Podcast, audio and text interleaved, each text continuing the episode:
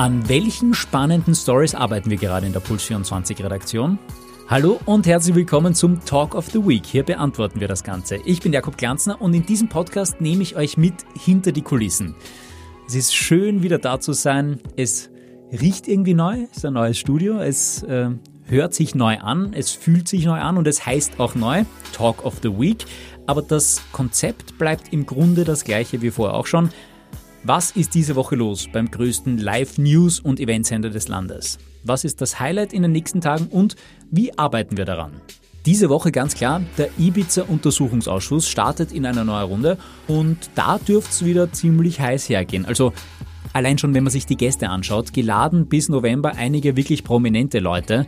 Wolfgang Sobotka, der dem Urschuss hier eigentlich auch vorsitzt. Hans-Peter Haselsteiner ist geladen. Äh, der Landeshauptmann vom Burgenland, Hans-Peter Doskozil, ist auch geladen. René Benko, Immobilieninvestor, muss man auch niemand vorstellen, der ist auch geladen. Also allein das wird ja schon mega spannend. Außerdem wie schauen die ganzen Hintergründe aus und was ist eigentlich mit diesem Video, das der U-Ausschuss selbst immer noch nie in voller Länge gesehen hat? Über all das und wie wir auf Puls 24 darüber berichten, plaudere ich jetzt mit unserer Chefreporterin Manuela Reidel. Hallo Manu. Hallo Jakob. Manu Servus. zuerst, wie geht's dir? Ach, mir geht's richtig gut. Ich war sehr lang auf Urlaub im Sommer mhm. und es ist wie in einen eiskalten Bergsee eintauchen, jetzt wieder zurückzukehren in die Innenpolitik, weil sich doch erstaunlich viel tut. Also ja. mit dem Ibiza-Untersuchungsausschuss, wo wirklich ein Stargast nach dem nächsten antanzt, das ist uns eine unserer wichtigsten Missionen, ähm, da den Leuten klarzumachen, warum es da gut ist, aufzupassen und warum es gut ist, sich zumindest rudimentär auszukennen, mhm. was sich da abspielt, weil das ist echt irre. Irre, irre, was für Einblicke hinter die Kulissen wir da kriegen. Vielleicht, bevor wir gleich zu dem kommen, was uns da ab Mittwoch erwartet, ähm, wie bei Netflix, gib uns ein kurzes, was bisher geschah. Zuletzt bei Ibiza-Urschuss. Previously. Previously on. On Ibiza-Urschuss. Als jemand, der noch nie davon, oder in Österreich hat jeder schon mal davon gehört, es gibt einen IBCU-Ausschuss und so weiter, aber ganz grob, was ist das und was ist da bis jetzt passiert, was wirklich wichtig ist? Okay, ich fange von Beginn an. Der Ibiza-U-Ausschuss ist das end, vorläufige Endprodukt neben äh, strafrechtlicher Ermittlungen der Ibiza-Affäre. Das ist dieses Video, was wir alle gesehen haben, oder mhm. die Ausschnitte mhm. des Videos, wo der Heinz-Christian Strache und der Johann Gudenus, zwei Top-Wölfe bei der FPÖ damals noch, auf Ibiza dachten, sie wären auf einem vielleicht super lukrativen Date mit einer Oligarchennichte, ja. mit einer Schor die immer Schorfe genannt wurde. Ja, ja.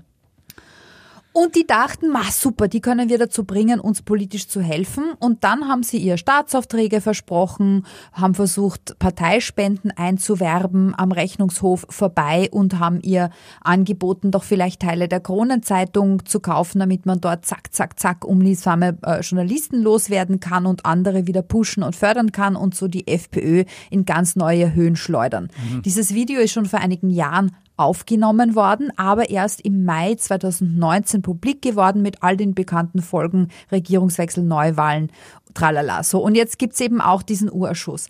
Ähm, was man wissen muss beim Urschuss ist, dass es da eben nicht nur um die Sachen geht, die auf diesem Ibiza-Video gesagt wurden. Er heißt zwar Ibiza-Urschuss, aber. Genau. Eigentlich geht es bei dem Urschuss um Postenbesetzungen und mögliche Korruption bei Postenbesetzungen innerhalb der schwarz-blauen Regierung. Mhm. Das war eine sehr kurze Regierungszeit, aber recht ereignisreich, wie wir jetzt auch vor dem, vor dem Urschuss merken. Aber dieses Ibiza-Video hat bewirkt, dass bei sehr vielen reichen, mächtigen, einflussreichen Menschen in Österreich Hausdurchsuchungen durchgeführt wurden. Und da sind Handys, Computer, Notizen, Kalender und so beschlagnahmt worden.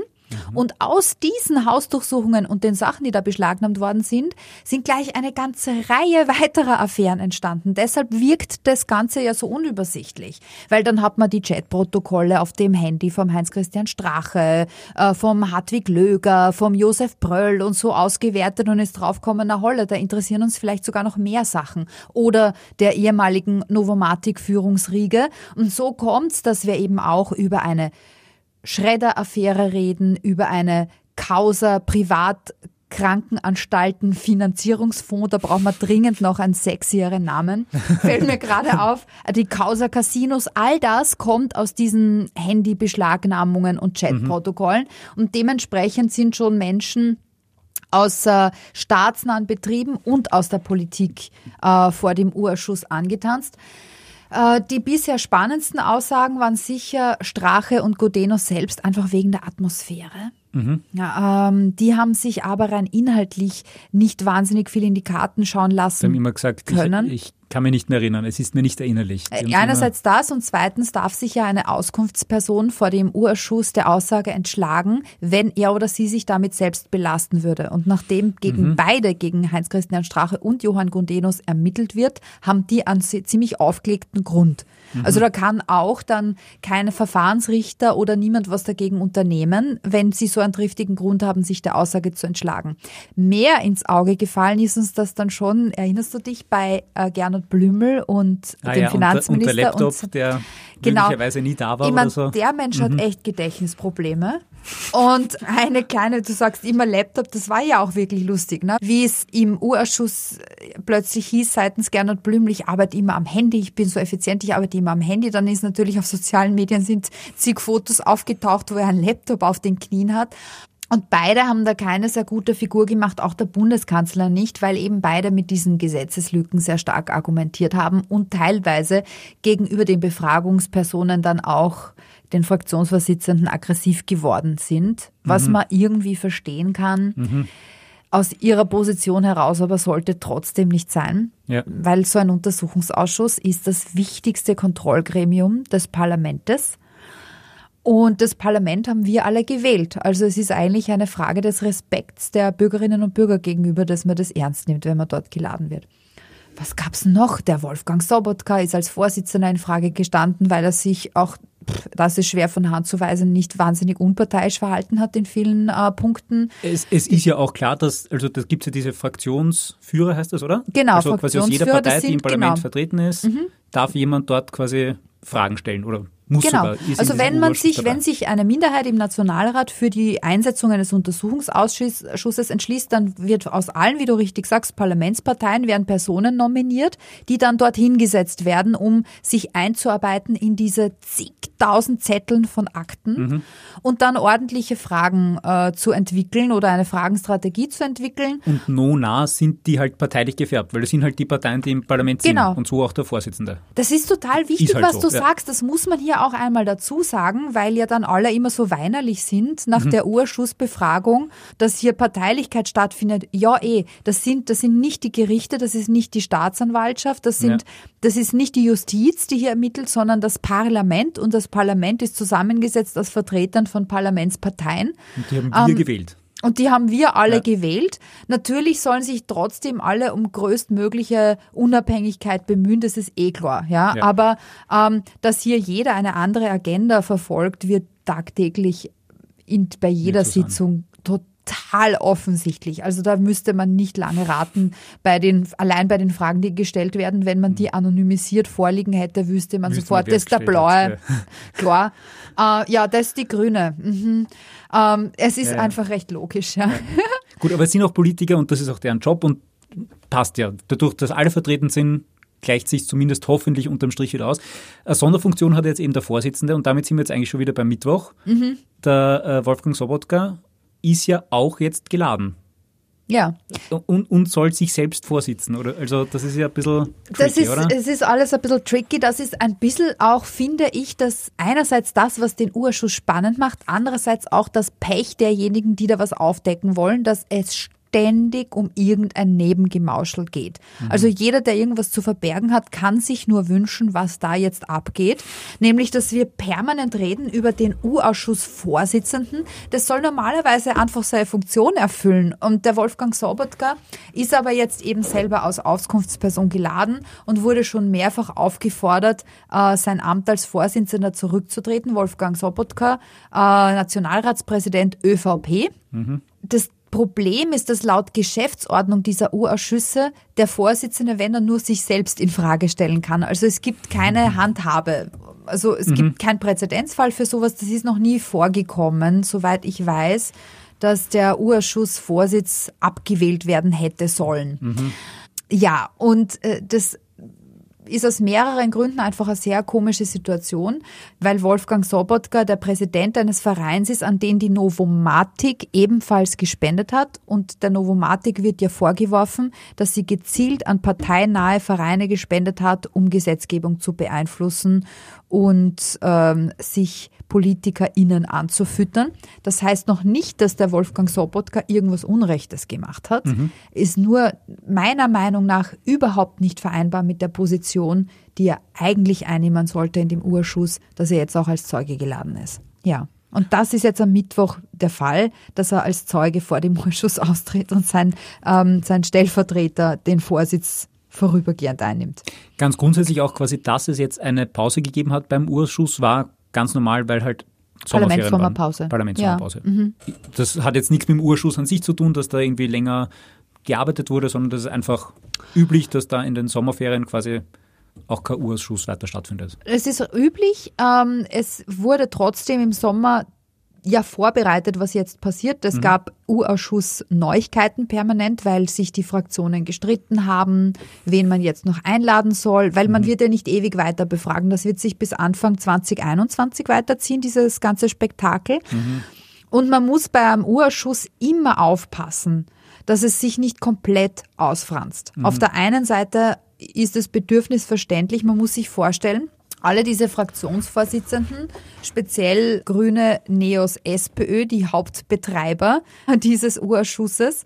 Obwohl die Grünen muss man hier ein bisschen in einer verzwickteren Rolle sehen, weil die ja in einer Koalition sind mit der ÖVP, für die viel Unangenehmes auch mhm. herauskommen mhm. kann oder schon herausgekommen ist bei diesem Urschuss. Was zum Beispiel, Entschuldige? Ähm, naja, zum Beispiel, dass der ähm, Privatkrankenanstalten, Finanzierungsfonds. Wir brauchen ja. wirklich einen neuen Namen für diese Affäre.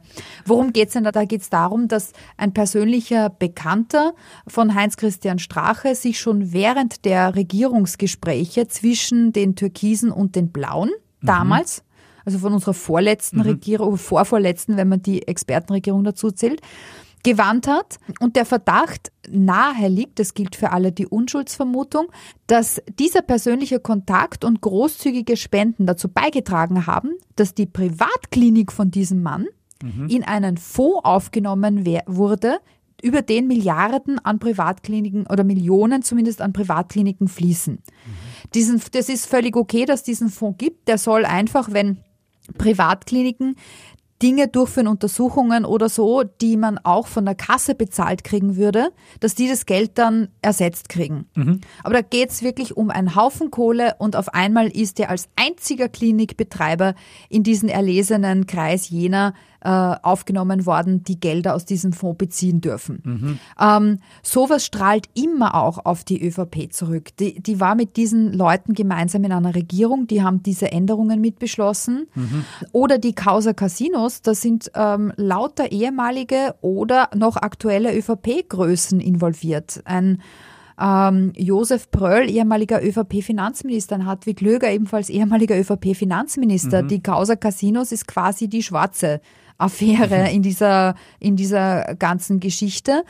Und das ist für die Grünen unangenehm, wenn sowas rauskommt, weil die halt jetzt gerade in einer Regierungskoalition sind. Genau, die, die, sind auf der einen, die sind in der, in der verzwickten Lage, dass sie auf der einen Seite immer die Aufdecker im Parlament waren mhm. und sehr stolz waren auf ihre Oppositionsarbeit und ähm, immer wichtige Kontrollfunktionen eingenommen haben. Nur jetzt sind sie halt Regierungspartei in einer Krise Mhm. Und das auch noch nicht so lang. Mhm. Und ähm, da die unangenehmen Befragungen zu betreiben oder ähm, Leute auf die Ladungsliste zu reklamieren beim Untersuchungsausschuss, die besonders unangenehm sind für den Regierungspartner. Also man hat jetzt nicht, das muss man fairerweise sagen, man hat nicht das Gefühl, dass die Nina Tomaselli, die Fraktionsvorsitzende im Urschuss für die Grünen, dass die einen Maulkorb hat. Überhaupt nicht. Mhm. Im Gegenteil, die stellt extrem bissige, unangenehme Fragen. Ich glaube, die haben versucht, einfach so eine chinesische Mauer zwischen sich und die Urschussabgeordneten zu ziehen. Und mit den Urschussabgeordneten gelingt das ganz gut. Den anderen Parlamentsabgeordneten von den Grünen, angefangen von der Klubobfrau von der Sigi Maurer abwärts, wird ja oft vorgeworfen, dass die so zahnlos geworden seien, seit sie mit der ÖVP koalieren. Über die Urschussgrünen kann man das bislang nicht sagen. Das sei hier fairerweise dazu gesagt. Aber klar, alles betrifft irgendwie auch das andere und es ist halt, wer damals in Opposition war, muss nicht jetzt auch noch in Opposition sein und das ist halt. Genau, Ja. genau. Heftige Diskussionen gibt es ja auch um das Video an sich, das den ganzen Urschuss ja losgetreten hat. Die Finker und der HC Strache und der Gutenus und die Schwaffe, wie sie Ja. gesagt haben. Man hat das Gefühl, jeder in Österreich, der dieses Video gesehen haben will, hat es gesehen. Nur offiziell der Urschuss hat es noch nicht gesehen. Also etliche Medien sagen ja, sie haben schon gesehen und so, aber im Urschuss ist es immer noch nicht angekommen. Das, Das ist Video auch ist, wieder eigene- also auch das ist kompliziert. Aber dann auch wieder nicht. Wir alle kennen die wesentlichen Ausschnitte des Videos. Ich kenne alle Journalisten, die das Video ganz gesehen haben. Das sind in, für Österreich Florian Klenk Falter, für Deutschland drei Journalisten, zwei von der Süddeutschen Zeitung und einer vom Spiegel, die wissen, was auf dem kompletten Videomaterial drauf ist. Die sagen uns, diese Ausschnitte, die wir kennen, sind die wesentlichen. Das, ist, das sind die Ausschnitte, wo der Strache und der Gudenus strafrechtlich Relevantes und moralisch höchst Verwerfliches besprechen und das haben sie veröffentlicht, weil das im allgemeinen Interesse ist. Dann sind noch andere lustige, spannende Szenen drauf, die mir der Florian Klenk mal weitererzählt hat. Also gemeinsame Sushi-Essgelage mit und Champagner trinken, aber währenddessen auf die Dekadenz des Westens schimpfen und so. Also es muss, es muss auch der Rest des Abends sehr unterhaltsam anzuschauen gewesen sein, aber es sagen uns alle, Das ist nicht relevant für die Allgemeinheit. Genau, und deshalb sagen auch eigentlich alle, haben ursprünglich alle Fraktionen im Urschuss gesagt, sicher, wir schauen uns gern das ganze Video an. Aber muss nicht sein, ja, weil wir glauben denen das, dass das Aufklärungswürdige wir schon gesehen haben. Dann ist aber in diesem Jahr herausgekommen, dass noch weitere Videos gibt von anderen und Fotos von früheren Treffen, weil die Videofallensteller, die Drahtzieher des Ibiza-Videos haben nicht nur dieses eine Mal versucht, den Heinz-Christian Strache und oder den Johann Gudenus dran zu kriegen. Und diese Videos wiederum, da ist dieses berühmte Foto draus, wo man den äh, Johann Gudenus mutmaßlich Hotel, oder? in dem Ja. Hotel mutmaßlich eine Line ziehen sieht.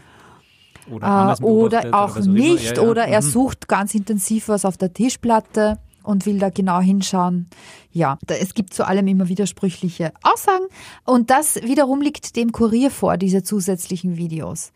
Und jetzt ist der, jetzt sagt der Untersuchungsausschuss, äh, seid uns nicht bess. Wir kriegen das nicht. Wir sollen hier die Aufklärer sein. Und wie du richtig sagst, gleichzeitig wird mutmaßlich aus dem Innenministerium, das ist der Vorwurf, zumindest seitens SPÖ und NEOS, und gleichzeitig spielt das Innenministerium Sachen, die uns nicht vorgelegt werden, an irgendwelche Medien. Ich meine, geht's noch? Das sind so, der, das ist jetzt der aktuelle, die Debatte um das Video.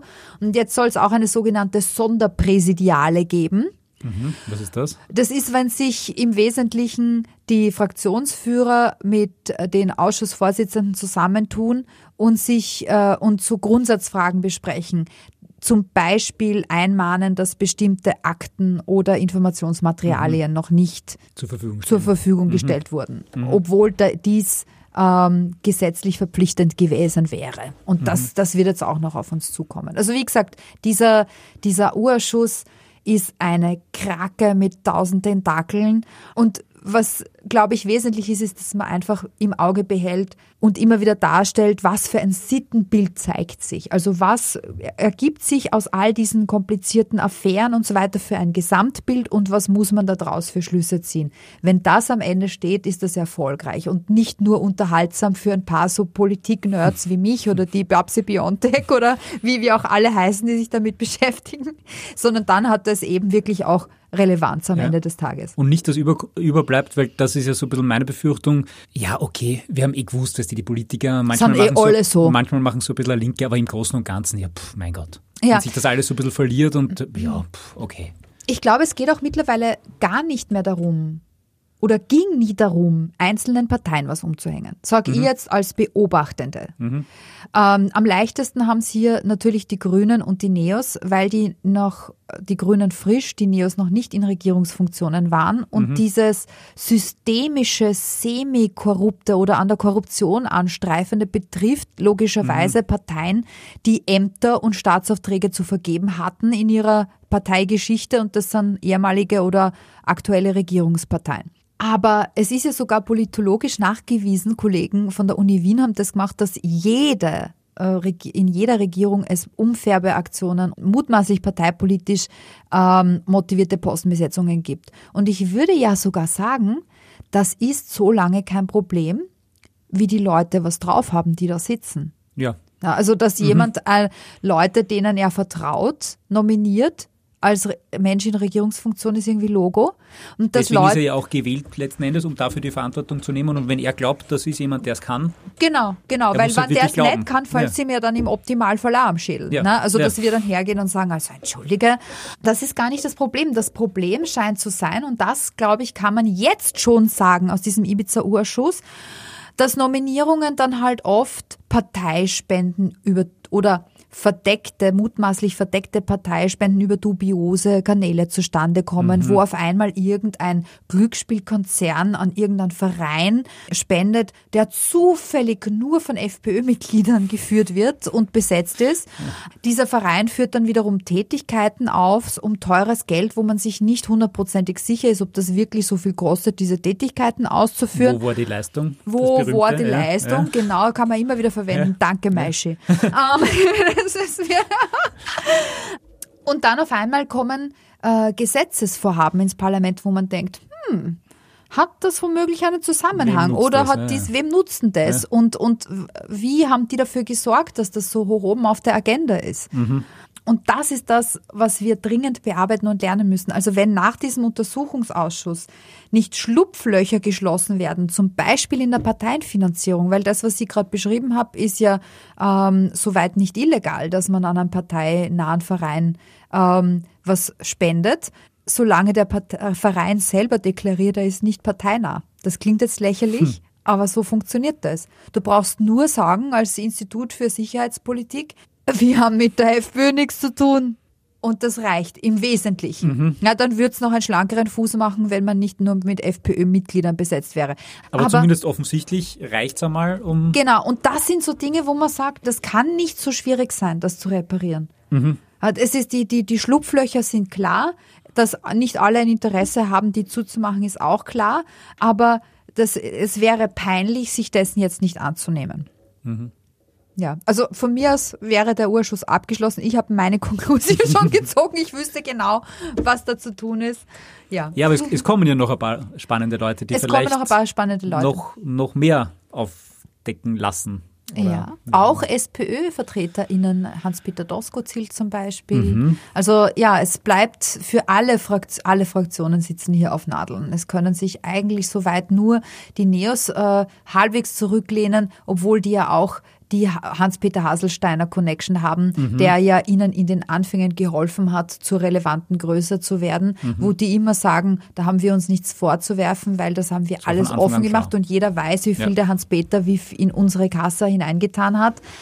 Aber eben, es geht für alle Parteien auch darum, dass eben nicht dieser Eindruck hängen bleibt, den du vorhin beschrieben Ja. hast, so aller, die sind eh alle so, so what? Warum Ja. soll uns das überhaupt interessieren? War immer so, bleibt immer so, wurscht. Genau, und genau. weiter zur Tagesordnung. Und das wäre das wär dann schade, wenn so viel jetzt schon aufgearbeitet ist und man denkt, okay, man kann wirklich mal was verändern und Mhm. wenn es dann so versandet. Das wäre ein Drama. Das Das, darf Drama, nicht passieren. Ja. Hier im Podcast soll es ja auch immer so einen Blick hinter die Kulissen geben Mhm. von der Redaktion von Puls 24.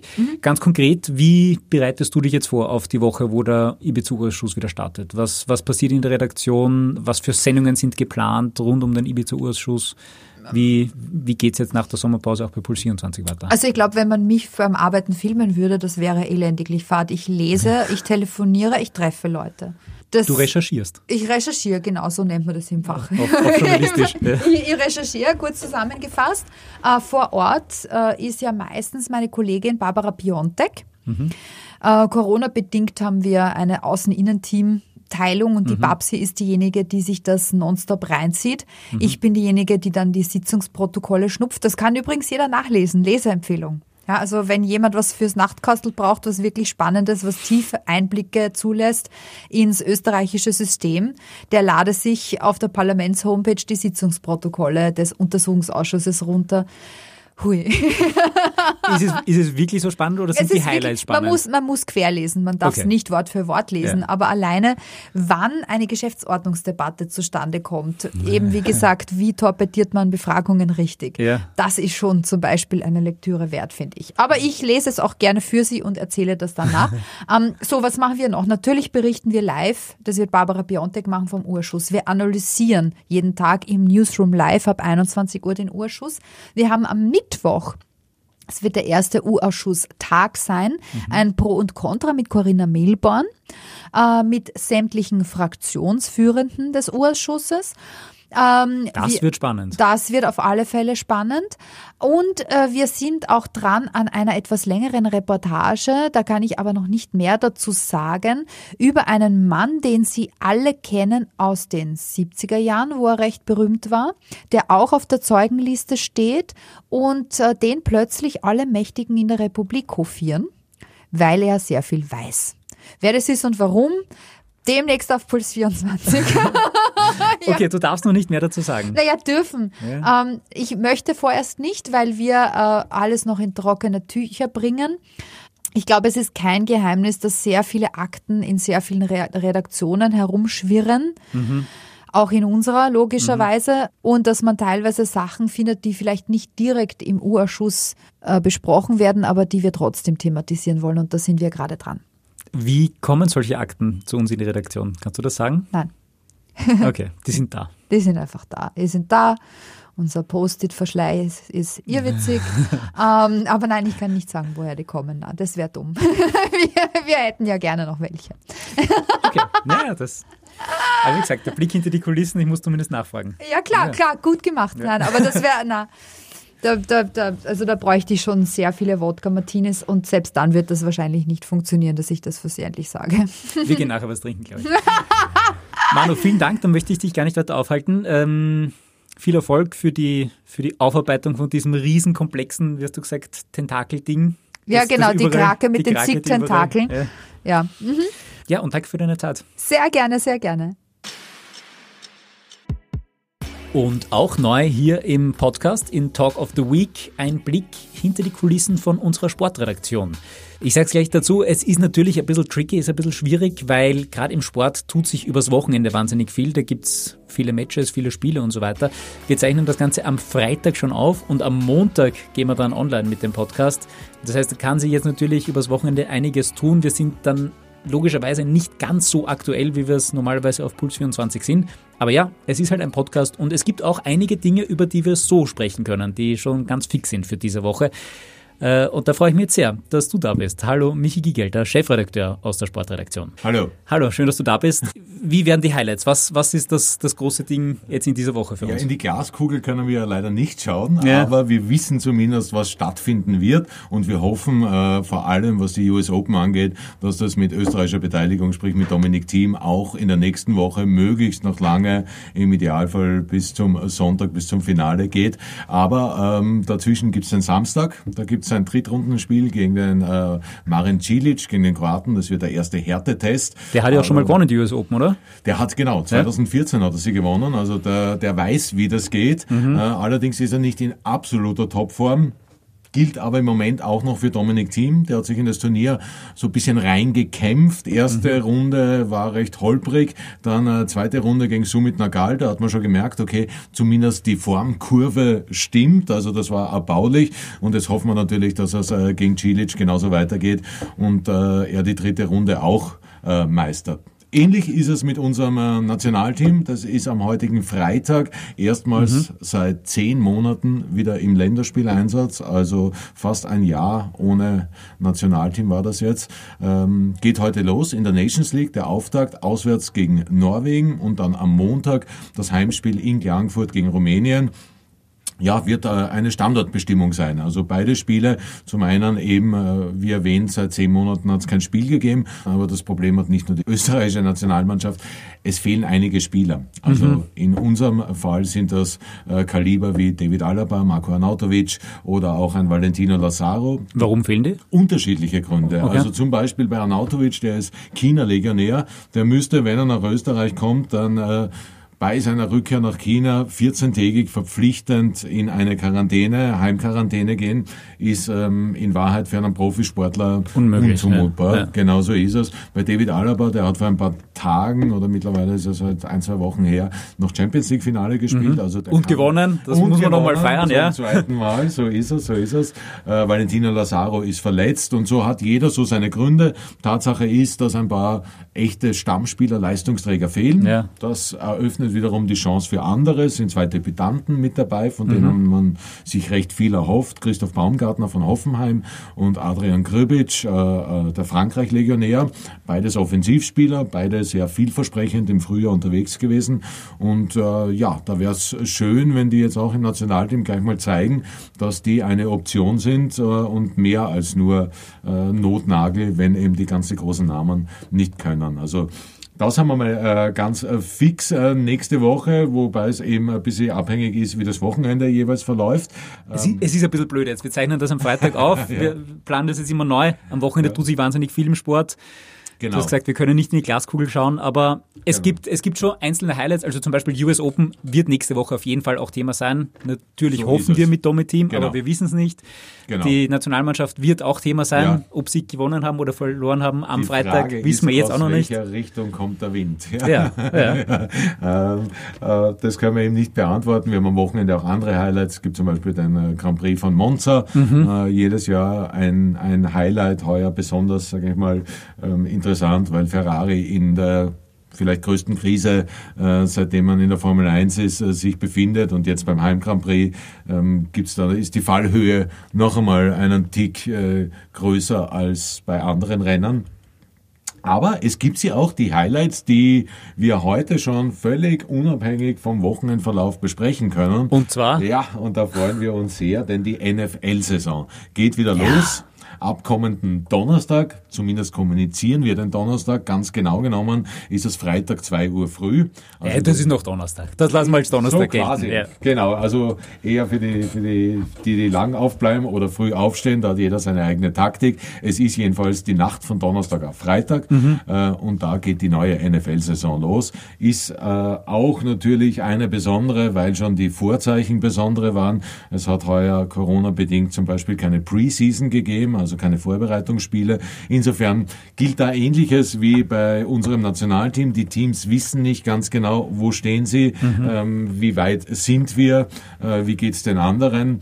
Äh, und der Auftakt ist aber gleich ein Kräftemessen vom Allerfeinsten, denn der amtierende Super Bowl-Sieger, die Kansas City Chiefs, äh, bestreiten dieses Auftaktspiel gegen die Houston Texans. Äh, und das, ja, das macht schon einmal richtig was her, wenn der amtierende Champion quasi, der die alte Saison beendet hat, gleich die neue eröffnet. Mit dabei der Superstar Patrick Mahomes, der mit seinem neuen Vertrag sämtliche Rekorde gesprengt hat. Also da geht's gleich einmal richtig zur Sache. Das läuft auf Puls 24 oder auf Puls 4? Oder In dem Fall läuft es auf Puls 24, weil wir ein bisschen Angst haben, das Spiel beginnt um 2.20 Uhr, mhm. dass sich's nicht ausgeht mit dem Kaffeepuls, dass wir da ah. in, die, in die Frühsendung reinkommen. Deshalb läuft es auf Puls 24. Ja. Ähm, die Kommentatoren äh, dieses Eröffnungsspiels, nämlich unsere beiden alten äh, Hauding, Michi Eschelberg und Walter Reiterer, werden direkt danach aber im Café Puls auf der Couch Platz nehmen. Das kennen die aus den letzten Jahren. Das ist so für sie, sage ich mal, die Ehrenrunde nach dem Spiel. Machen das jedes Jahr beim Super Bowl zum Beispiel. Und deshalb auf Puls 24. Grundsätzlich ist, sind aber beide Sender äh, bekennen sich ganz klar zur NFL. Also der Fahrplan in ganz groben Zügen durch diese Saison ist ähnlich wie im Vorjahr. Sprich, mhm. es gibt am Sonntag die das Frühspiel, das um 19 Uhr startet, mhm. auf Puls 24 zu sehen. Mhm. Und dann äh, der gewohnte, gelernte Termin seit zehn Jahren mittlerweile auf Puls 4 um 22.15 Uhr äh, gibt's dann das zweite Spiel auf Puls 4, aber auch auf Puls 24 zu sehen. Unterm Strich kann man sagen, es wird heuer so viel Football wie noch nie geben im mhm. österreichischen Free TV. Es gibt ein paar Spiele mehr und wir haben uns als Puls 4 beziehungsweise Puls 24 äh, so gut wie alle Rechte gesichert und werden da auch Sendungen äh, äh, aus der, aus der Traufe heben, die so in der Form vielleicht noch nicht gegeben hat. Neben dem bewährten Halloween-Special wird es zum Beispiel ein Thanksgiving-Special geben oder auch die Playoff-Spiele. Auch da hat sich die Redaktion ein bisschen was überlegt. Ähm, ja, Football ist immer wieder bei uns ein, ein, ein Thema, bei dem man sich immer wieder ein bisschen neu erfindet, aber mhm. trotzdem äh, die Tradition der letzten Jahre hochhält und pflegt der Podcast hier soll ja auch immer ein bisschen ein Blick hinter die Kulissen sein, wenn du sagst, die Redaktion erfindet sich da neu oder probiert da neue Sachen zu finden und trotzdem die Traditionen hochhalten. Warum? Oder was ist, was ist da so das Ding? Weil ich meine, zum Beispiel Formel 1 oder so läuft auf anderen Sendern, wie es immer schon war und da gibt es nichts Neues und fertig. Genau. Sag ich jetzt mal das Außenstehender. Ja, aber, ja, aber genau deswegen ist die Formel 1 ein bisschen Fahrt. Ja. und äh, der Football auf Puls 4 und Puls 24 nicht, behaupte ich zumindest ja. mal. Nein, liegt schon auch ein bisschen an der, an der Sportart selbst, aber es geht über die Begeisterung. Also wir mhm. brennen nach wie vor für dieses Produkt. Wir sind da ähm, Riesenfans, ja. die da das Privileg genießen, äh, nicht nur Fans zu sein, sondern das auch äh, journalistisch, TV-tauglich äh, gestalten zu dürfen. Grundsätzlich sind in der NFL viele verrückte Typen dabei. Ähm, das gilt äh, auch für zumindest Teile unserer Redaktion. Und, äh, das heißt jetzt politisch korrekt umschifft, ja? ja, genau, genau. Ähm, und ja, äh, auch für die Community. Also wir sind ja da mit den äh, Fans der NFL in sehr engem Kontakt über Social Media. Mhm. Ähm, auch in den Sendungen selbst äh, passiert sehr viel Interaktives. Und da merkt man schon, gerade bei unserem Halloween-Special, jedes Jahr verrückte äh, Verkleidungen, verrückte Themen, die es da gibt, verrückte Wetten zum Teil Teil, die da ähm, laufen. Alles, sage ich einmal, rund um den Sport, so ähnlich wie es auch in Amerika selbst praktiziert wird. Da sind ja die Footballspiele Familienfeiertage. Da mhm. trifft sich ja die ganze Familie rund ums Stadion, da wird gegrillt, da äh, wird gelacht, da hat man Spaß. Und das Spiel nimmt man dann natürlich auch gerne mit, ist jetzt aber nicht unbedingt immer das alles Entscheidende. Und dieser Spagat zwischen einerseits der Unterhaltung, die diese Sportart bietet, aber andererseits ist es natürlich auch die härteste Liga der Welt, also mhm. auch sportlich extrem anspruchsvoll. Das macht es, glaube ich, so reizvoll. Mhm. Nicht direkt vergleichbar mit der NFL, aber trotzdem NHL, Eishockey, auch in Österreich, jetzt auf Puls 24. Wann starten wir da? Wir starten da los am 25. September ist das, glaube ich, okay. mit dem Eröffnungsspiel. Also da haben wir noch ein bisschen Zeit, aber auch da äh, laufen die Vorbereitungen auf Hochtouren. Wir haben zum Beispiel in dieser Woche äh, Eishockeyschulungen gehabt, äh, drei Tage lang. Ähm, in der Redaktion? In der Redaktion. Okay, was heißt das? Experten. Naja, einfach so sich mit dem Sport äh, vertraut zu machen auf einer sehr professionellen Ebene. Also so die Grundregeln, die sind schon jedem klar. Ja. Aber also schon Leute, die in der Sportredaktion bei Puls 24 arbeiten, die sind durch und durch Sport-Nerds. Ich meine das jetzt im positivsten ja, ja. Sinn. Also ihr kennt euch im Eishockey ja eh zehnmal besser aus als der Durchschnittsösterreicher. Genau, aber das ist uns noch immer ein bisschen zu wenig, um dann auch das, äh, sage ich mal, für die äh, richtigen Eishockey-Nerd-Fans ja, ja. äh, zu übertragen. Also da haben wir natürlich schon auch den Anspruch, ähnlich wie im Football oder im Fußball, mhm. ähm, ja, äh, richtig drin zu sein in der Materie und auch selbst äh, eine, eine starke Expertise zu haben. Was hast du da zum Beispiel gelernt? Naja, viele unterschiedliche. Also das geht äh, einerseits, es gibt äh, Taktikschulung, es gibt Regelschulung, es gibt eine historische äh, Einordnung des Ganzen. Also Eishockeysport mhm. in Österreich, woher kommt das? Was hat sich da so getan? Äh, die Liga selbst ist extrem spannend, was eine internationale Liga ist. Wie ticken die einzelnen Vereine? Was sind so die, die Gepflogenheiten? Was sind mhm. die Besonderheiten, ähm, ja, äh, was kann man sich besonders äh, draufsetzen, äh, was sind die, wo sind die besten, lautersten Fans, lauter mhm. so Sachen, einfach um das richtig auch äh, zu spüren und, und, und gut in den Griff zu bekommen und da eben auch ähm, Dinge rund um das Thema Eishockey zu wissen, die jetzt vielleicht nicht unbedingt ähm, zwingend notwendig sind, um eine Sendung zu moderieren oder teilweise zu kommentieren. Also wir werden da jetzt keine äh, Geschichtsvorträge machen, äh, wie Eishockey in den letzten, äh, weiß nicht, 50, äh, 60 Jahren sich entwickelt hat.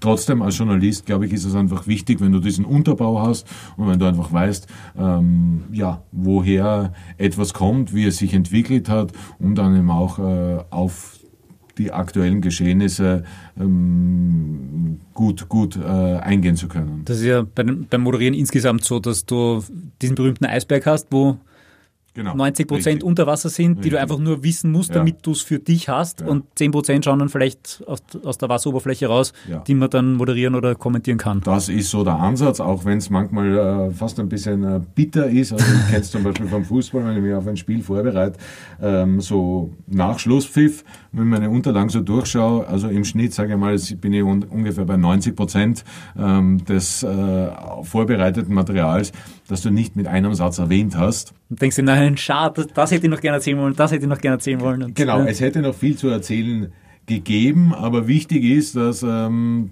das, was ähm, da, dass man alles bereit hat. Ist so ähnlich, ja. äh, ähnlich wie beim Kochen vielleicht. Ne? Wenn mhm. Kochen tut, tun, tun, tun viele Menschen, äh, man kauft ein, man bereitet etwas vor und dann beim Kochen passiert es, dass du dann manche Dinge vielleicht gar nicht brauchst oder eben dann doch einmal auf irgendein besonderes Gewürz zurückgreifst, das da irgendwann einmal von vielleicht irgendwoher mitgeholt hast. Also wichtig ist, glaube ich, dass man aus dem Vollen schöpfen kann, äh, was ja nicht bedeutet, dass man auch tatsächlich dann immer alles auch raushauen muss um beim Kochen zu bleiben, wenn es dann in jedes, jedes Gericht immer alle Gewürze reinhaust, schmeckt es auch nicht mehr gut. So ist es, so ist es. Also zu viele Köche, zu, viele, ähm, zu viel Wissen, zu viele Rezepte, zu viele Zutaten verderben das dann. Ja. Aber trotzdem, man weiß ja im Vorhinein nie, das ist ja das Schöne am Sport, was kommt, mhm. was ist die Geschichte des Spiels, welche Helden werden geboren im Idealfall. Und ja, dann gibt's halt einmal den äh, dritten Torhüter, der dann plötzlich die Chance eines Spiels hat, den noch niemand gekannt hat, nicht einmal hartgesottene Fans.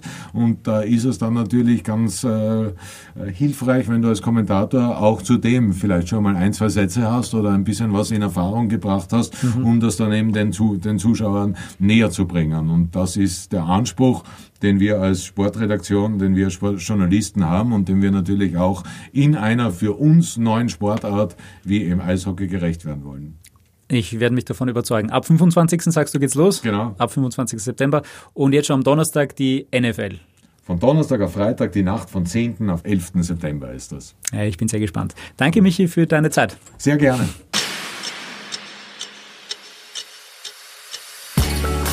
Es wird also eine sehr, sehr spannende Woche auf Puls 4 und auf Puls 24 und parallel arbeiten wir natürlich schon wieder an der nächsten Woche.